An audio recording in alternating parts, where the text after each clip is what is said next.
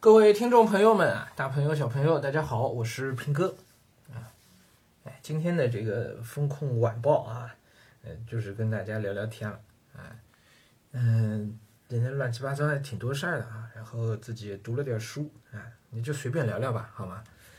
嗯，一个呢就是早上说到的这个，连续几段音频都出现这个问题啊，我今天花了好长时间啊，终于把它们全都一段一段一段一段给补完了。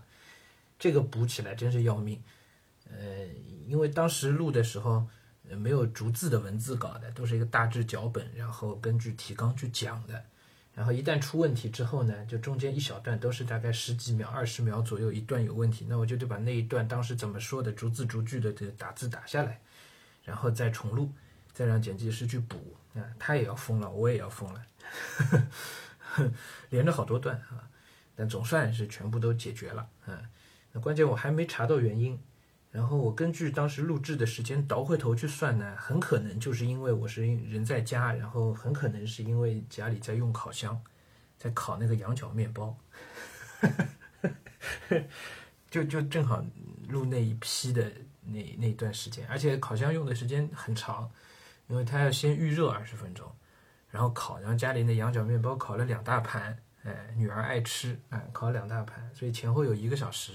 差差不多就跟我这里能够对得起来，有一个小时录的，超过一个小时了，大概录的内容就都通通都有问题。哎，但还好，现在反正都都给补回来了啊！你看这个，就各种意想不到啊！哎，电流的不稳定都可能会导致这个录音失败啊，付出巨量的时间去弥补，是吧？嗯，在在办公室都不会有这种情况啊！啊，这是一个，今儿花了很多时间。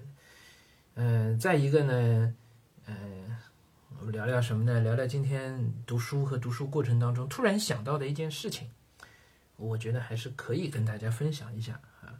今天在读的，就是那个石景谦的那个《天安门外》那个书呢，今天就读完了，读完了。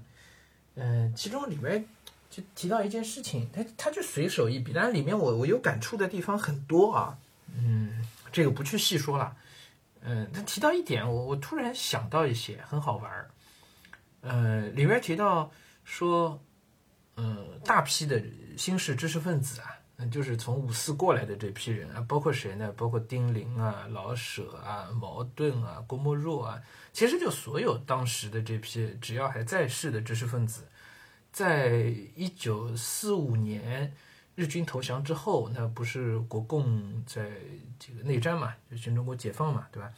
这个时候他们其实都面临一个选择，对的，就是我要到哪里去，对我我跟着哪边走，是吧？跟着哪边走，嗯，普遍我们都觉得这好像就是一个政治选择，但实际上不是这么单一化的，不是这么单一化的。一方面当然有理想信念的问题啊，但是另外一方面也跟他的这个。一直以来的生活习惯等等，其实会有关系。好，那么大家可能会觉得，那怎么选呢？或者我我觉得很自然，你可能会问到，如果我自己身处当时的这个局面下，我会怎么来选呢？对吧？我会不会站在历史正确的一边呢？我能不能选选对呢？这好像就是百分之五十的概率嘛，是吧？我如果没有这种能够。嗯，看洞穿洞穿历史的这个能力眼光的话，那我可能就会站在历史错误的一边，我就选错了，然后就可能如何如何。就我们所有人面面对这种选择的时候，你都会有这个焦虑，因为你总感觉从概率上讲的就是百分之五十的事情，是吧？你觉得就很容易会选错。嗯，这种焦虑长期会存在。就我们处理各种事情，面对人生中各种各种。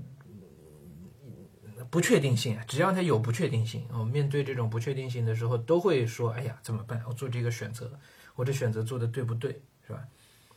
可是我自己跟着石景谦一路读下来的时候，我有一个很明显的感觉，就是，呃，实际上，嗯，答案会自动浮现的，它它其实不需要你真的去做什么选择，答案会自动浮现的，因为，嗯。一九四五年日军投降，可能在那个时候大家局面还看得不是太清楚。但是到一九四六年，因为解放是一九四九年才解放的，对吧？也就是你其实，在四八四九年之前，四九年十月份解放的，你只要在四九年一月份之前，四八年期间能够做出做好这个选择，那就没有问题了，是不是？因为你其实有充足的时间，有四年的时间去做这个选择。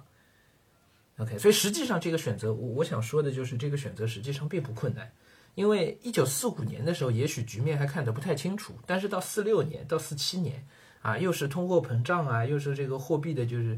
呃，极度的贬值，法币的极度的贬值啊，然后社会的动荡啊，然后再加上战局的一些变动啊，实际上到四七年已经看得非常非常清楚了。所有四七年的中国人都应该已经意识到，不管你主观上愿不愿意承认，实际上都应该已经看出国民党的退败是是一件不可避免的事情了。到四七四八年的时候，因为他们已经是在经济上完全失控了。哎，全国的这个通货膨胀，就是闻一多当时是闻一多嘛，就谁那个领来的工资啊，都都都只能够够家里吃几顿饭，哎，那大米一斤都都几千块钱，啊，然后领工资从一个月几万块，然后到一个月几十万，再到一个月能拿到上百万的工资，那就法币、纸币直直接贬值嘛，贬贬到一文不值嘛，跟现在什么委内瑞拉是吧，跟那个情况是一样的嘛，那一个政府。做到这一步的时候，那就彻底已经崩盘了呀，对吧？四八年的时候就已经发生这种严重的通货膨胀了，法币崩溃掉了。那这样一个政府，它是不可能长期存在的，它它已经失能了，所以这不存在选择，你懂我意思吗？就是我们回到历史现场去看的时候，我们想当然的那个问题，哎呀，我该选哪一边？这个问题根本就不存在。因为所有在当时的人都能够看得很清楚，我应该选哪一边。稍微你有那么一点点提前意识的人，其实四六四七年的时候已经看出那个苗头不对了，已经知道我该选哪一边了，根本就不需要去等到那么久的。那么由此我就想到，我们其实人生当中都都会面临各种各样的选择。包括很多家长现在在孩子的这个学习规划、生涯规划当中，也会面临这个选择：要不要送孩子出国，是吧？嗯，都都是很很重大的选择。要不要在这里买房？这个都是密切相关的问题啊！我要不要跳槽？啊？那么所有这些选择，实际上你自己心里啊都是有答案的，都是有答案的。只不过你可能很多时候不愿意去面对那个选择，然后你自己在拖。我我理想明白这点之后，我拿自己的经历去一比对，我发现好像都是这样，好像都是这样。就答案其实清清楚楚挂在那里，你只是不够冷静去面对这个答案，所以你你当时就觉得很纠结。哎呀，我到底该怎么选？嗯，你想想很多这个情感类节目当中啊，这个广播广播台的这个情感类节目当中有很多这个哭诉失恋啊什么的，我。所有这种情感问题，实际上答案是很清楚的，是吧？我们旁观者一眼就看明白了，就是应该分的，呵呵呵没什么好说的。但是当事人就觉得，哎呀，不行，实际上都是他自己在骗自己，或者就自己导致自己不肯去承认、不肯去接受那个那个结果，仅仅是这样而已。那么对我们长期来讲，你要做，要要想过好这这人生啊。其实我我倒是觉得很重要的是，你需要提前有一个眼光。这个提前的眼光不是直接选 A 还是选 B，而是提前你需要知道我迟早要做这个选择，这件事你是提前要知道的。然后你就能够一直保持一个足够的敏感去观察。我还拿刚才说的国共这个事情来讲，四五年抗日之前，可能绝大部分人都没有意识到。我之后要去做国还是共这个选择，于是这些人呢就浑浑噩噩、懵懵懂懂就跟着到日日军那个投降了，然后大家哇欢欣鼓舞，太棒了，很高兴，然后就觉得，因为你提前没有那个意识，所以你就，对，你就错过了最好的做选择的那个时机了，相当于你其实就已经就跟着一起沉浸在欢乐当中，什么都不去想了，就觉得哎呀未来无限美好，这个时候你就不自觉的跟到了。国的那一边跟到国民党那一边，一旦跟进去，人都有惯性的，两年一过很快的，然后再一看，怎么世界变成这样了，乱七八糟了？哈，这个时候你才反应过来，哦，可能共产党才是那个正确的选择。但是你已经转不过来，很难转过来了。能理解这个过程吗？你已经习惯了。为什么？因为你四五年还不需要做选择的那个时候，你根本没有意识到未来是一定要、一定会要做这个选择的。你没有认识到这个事情，所以你就浑浑噩噩的跟着过了两年，你把最好的做做选择的那个时间点给错过了。所以等到你真的要做选择的时候，你就开始纠结了，你各种准备都没有，对吧？该做的准备都没有做。那怎么办？于是很多人那没办法，就跟着跟着国民党一起走吧，走吧，走吧，始终就是被命运推着走了，你就没有在做命运的主人，你被推着走了。后面再做的选择就没得选了，哪怕你那时候壮士断腕，恐怕已经来不及了，对不对？难的其实不是那个选择，那个选择四七十四八年看得很清楚了，哪怕这些浑浑噩噩的人，到自己。工资在飞涨，一个月拿几百万工资，可是人就觉得可能吃不饱饭，房租都交不起。那这个时候他肯定就已经明白我我该做什么选择了，是吧？可是来不及了，就是。所以好的做法应该是什么？应该是在日军投降之前四五年之前，或者就在他日军投降的时候，你心里头就应该意识到，这事儿没完，这事儿没完，你应该有这样一个超前的眼光。那这个时候你可能不知道我该选哪一边，A 还是 B，不知道。可是你心里应该知道，这个事情早晚我是要做做着选择的，可能是很快的，可能明年，可能五年以后，可能十年以后。但无论如何，到时候会是一个选择。当你有这根弦儿的时候，你就知道要去观察，要去看，对吧？随时可能要去做这个判断。OK，当你有这样一个意识的时候，你一直在保持观察，那么你应该就过一年、四六年、四七年那个时候，你应该已经感觉到一些了，看出来一些苗头了，然后你的选择已经基本上开始有了。这个时候你是能够去面对你的选择的，你是能够去面对的，也能够有充足的时间去做好准备。那么等到最后到到四八年的时候，你你就可以也不用壮士断腕，因为你准备工作全部都做好了，是吧？该换地方就换地方了。啊，所以所谓的一个提前的眼光，可能是在这里，就不是提前去判去选择 A 还是 B，而是提前去判断我迟早要做这个选择。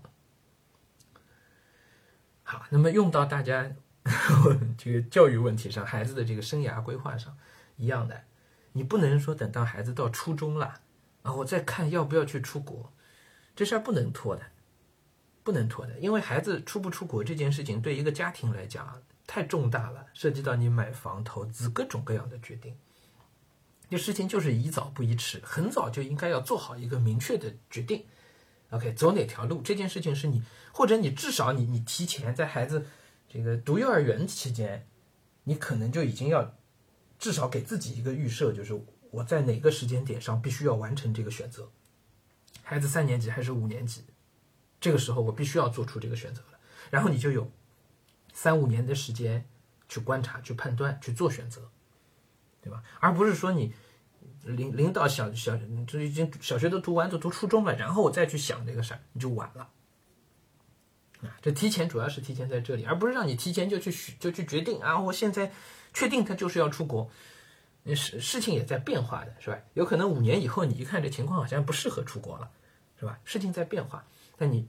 一定要提前有一个有一个足够提前的一个时间量去做这个预判，啊，很多事情都是这样的，这可能也是对我们的这个一种一种考验吧，对每一个活在世上的人的一种 一种考验。你眼光还是要要相对长远一些，哎，就好像我我其实昨昨天对这个事情特别有有感受啊，也是因为前段时间我们那些那个商业界的朋友们啊都在聊这个。区块链啊，元宇宙啊，这些事情，那么当然这个东西，说实话，现在评价也不高。巴菲特、芒格都说这完全是个骗局，是吧？啊，庞氏骗局。啊，国内现在搞这些的什么不点名了，都是一些不靠谱的人了，感觉啊。嗯，所以这个东西我完全也也没有去去去特别关注。但是这个性质是一样的，就是它是有可能成为未来的一个所谓的一个方向的。OK，就去中心化。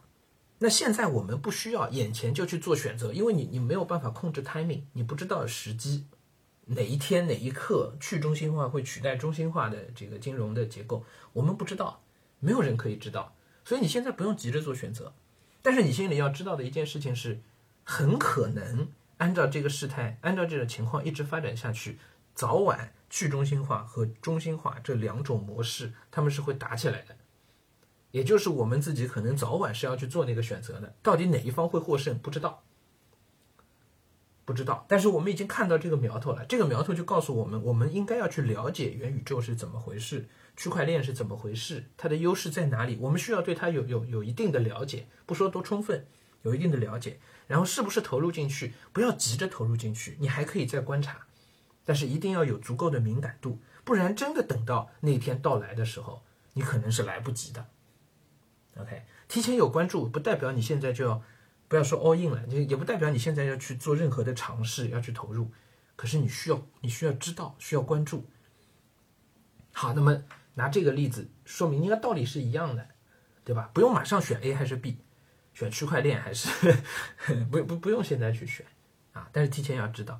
好，那么类似的，我们昨天讲到课标的事情，课标也是一样的，课标的周期非常之长的，非常长的，一份课标是十到十一年，基本就是十一年左右的一个一个周期啊。二二年的这份课标一直要用到二零三三年，各位啊。啊，我那天昨天节目里面也在讲，这份课标对谁在发挥作用？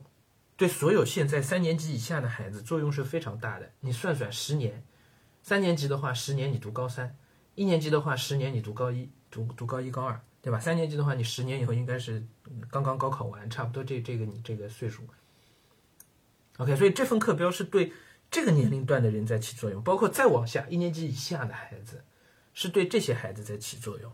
包括哪怕是刚刚出生的，所以这个才是大家真正需要去关注的。像你现在已经到了的话，其实这课标跟你关系也不是很大了，是吧？你已经已经高一了，基本上不用管这个事情了，啊，周期就是很长。可偏偏你知道，我我们真的会去关注这个事儿的时候，都已经晚了，都已经晚了，啊，就为什么说老说这个眼光很重要啊？眼界决定境界。对，这这个这个才是真正的眼界，啊，那这份课标呢，嗯，说实话让我解读啊，难度是非常非常大，因为，嗯，它既有语文学科本身的东西，也有一个非常总体化的，可以是国可以说是国家教育方针的一个，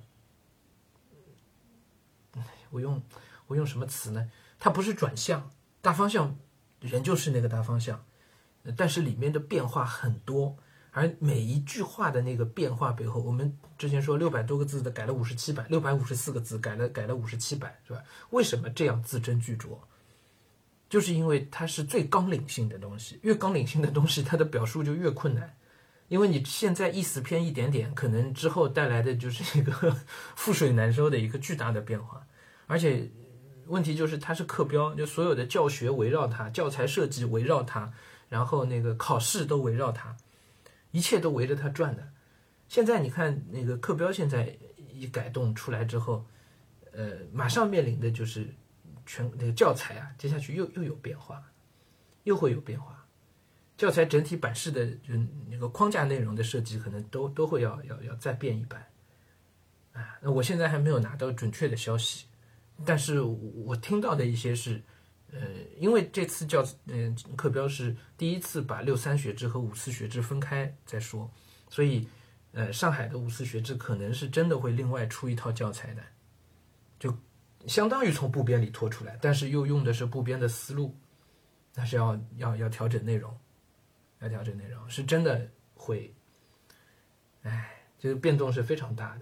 对教材也好，对于我们都觉得部编可能用了这么多这么几年下来，对吧？一九还是一八年，应该就开始慢慢稳定了。但是，一看课标，我们发现没有稳定，哎，之后可能会还是很大的变化，啊，那更不要说考试了，我其实昨天跟你们讲完之后，我自己又回过头去看课标，而且在看这个数学英语的，那真的是可以讲翻天覆地啊。啊，英语课标对课时的要求很低的，一个礼拜就就两节课，两节英语课，就英语实际上变成副课了。你再加上之前的这个叫什么来着？双减政策一比对，双减政策下其实要求体育课增加嘛，体育课增加嘛，然后各门课其实自己的课时变化都不大，那体育课增加从哪儿增加来的？哪多出来的体育课？学生在校时间也是没有变的，对吧？哪里多出来？就是英语，其实是英语课全扒下来了。你一算你就发现了，数学、语文并没有减，语文课时好像还在增加，然后语文课时里还把那个道法之类的明确归入了语文课的范围，明确归到语文课里去了。啊，那然后那体育课增加的东西从哪来？增加的课时从哪来的？从英语课扒下来的。英语现在一个星期的课时其实就两节，就两节，全扒给体育了。各位，这这个是很很大的一个一个一个动作，是吧？嗯，很大的东西。那英语我们如何去对待？啊，这是一个大的判断，这件事情是一个大的判断。这个大的判断，对，就像我们刚才讲的，选 A 还是选 B 啊？啊，你临到头上了，你再去考虑就晚了，你再去追，是吧？那就晚了。那现在能做什么选择？我的建议其实是英语是不能丢的，你不能因为学校只有两个课时，英语就不管了，这肯定是不行的。但是这个尺度怎么去把握，不知道，真不知道。就是因为课标刚出来，然后考试的东西没有配套，没有还没配套下来，所以这些都是未知数。是不是有可能英语高考进一步再做更大的变动，甚至难度上做调整？有没有可能？我觉得不能排除。哎，但是这这不是我的 我说了算的事情，是吧？这就真的只能观察，啊，所以我们去了解课标、解读课标，价值其实在这里。因为你本来你不不去解读课标，或者我今天不跟大家说这个，大家可能意识不到，我们需要去关注英语考试的这种变化，对，或者它那个它那变化往往是温水煮青蛙的，一年变一点，一年变一点，你你可能。不会有切身的感受，但你提前你知道我我需要去关注这个事儿，对吧？四五年之前，日本日军还没投降的时候，我就需我就去想，我以后可能要去关心国共的这个问题。你这样，你以后才能够及时去来得及去做那个选择。啊，英语的问题就是现在现在都讲不清楚的，但是我我可以说，就是你你早晚会面对这个选择，因为趋势已经已经通过课标确定下来了，大方向上确定下来了，它规定了课时了。所以英语一定是像副科一样对待。那同样那些副科，他们会像英语一样对待，你知道吗？他们整体的要求就都会上来了。这也是这几年高考改革的一个大的方向。哎，上海、浙江其实都是这个方向，就是各门课都都有要求，而且它不再是最后一考定终身。很多学校在自主招生或者提前批录取的时候，对你这些副课都有成绩的要求。我记得复旦前两年吧，大概。自主招生的时候要求就是所有科目的那个提前的考试全部都必须是 A，就全 A 才能去参加自主招生考试。哎，前提性的条件就包括地理啊、历史啊，所有这种提前考的东西，啊，啊通通都是 A。那这些你让不做提前准备的话，就很很糟糕的，很糟糕的。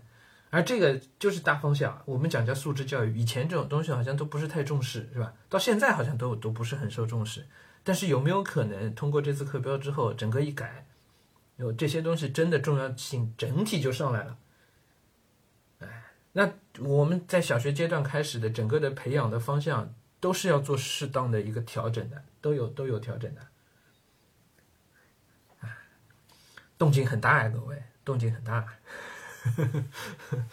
嗯，这是你可以说是一个一个决定性的一个事情。啊，在未来十年都会持续发生影响的事情，而且它其实还承上启下。我们能隐隐的感觉得到，我们自己在一些老师群里讨论的时候啊，能明显的感觉到，就是，嗯，这份课标还不是一个完成版，对，虽然它改了这么这么多版啊，那还不是一个完成版，就是它的，嗯，它它标明了一个呃学生素养和呃实践这个方向的一个。一个大方向，他告诉你我们应该要往这方向去，呃，但是它还不是一个最终形态。那最终形态，我们猜可能在后一版的课标当中会更加完善一些，就它也是在摸索当中的。我们能明显看到这份课标关于学生的素养和实践方面的要求，比一一年的课标要完整了，表述上要更清晰，然后更成体系，哎，看得出来这十年的积累在这里面体现出来了。对。那但它还不够完成，那是不是后一份课标会更加完成一些？那这个就是大方向啊，就是所谓我们昨天在说真正的素质教育的大方向，跟实践结合，跟场景结合，强调应用，这是对的，毫无疑问，这这这是对的，在增强这个这个实用性。好，就跟大家聊这些啊。我我这两天一直在想这个课标的事情，呃，在体会，在学习，真正是在学习啊。这这个里头门道太多了，嗯，所以呢，也就陆陆续续的我自己的想法就随时跟大家分享，好吧？只能只能做到这样，就是因为不存在所谓真正的这个官方解读的，并不存在的。嗯，各路解读也都是凭自己的经验。啊，现在上海反正教研这个体系里的很多老师专家们就都动起来了，啊，但是我现在看到的一些都是偏内部资料、内部培训的，那都还是在针对老师这个层面，好像都没有去就面对学生和家长在说这个事情。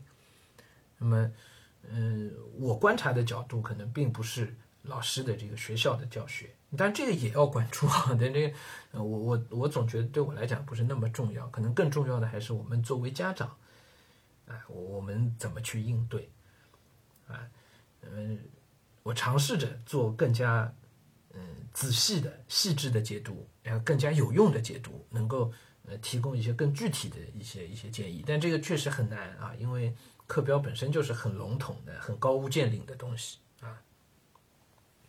行了，今天聊了那么多啊，就 先到这儿吧，好吧？我们呃明天书房我们再接着聊啊。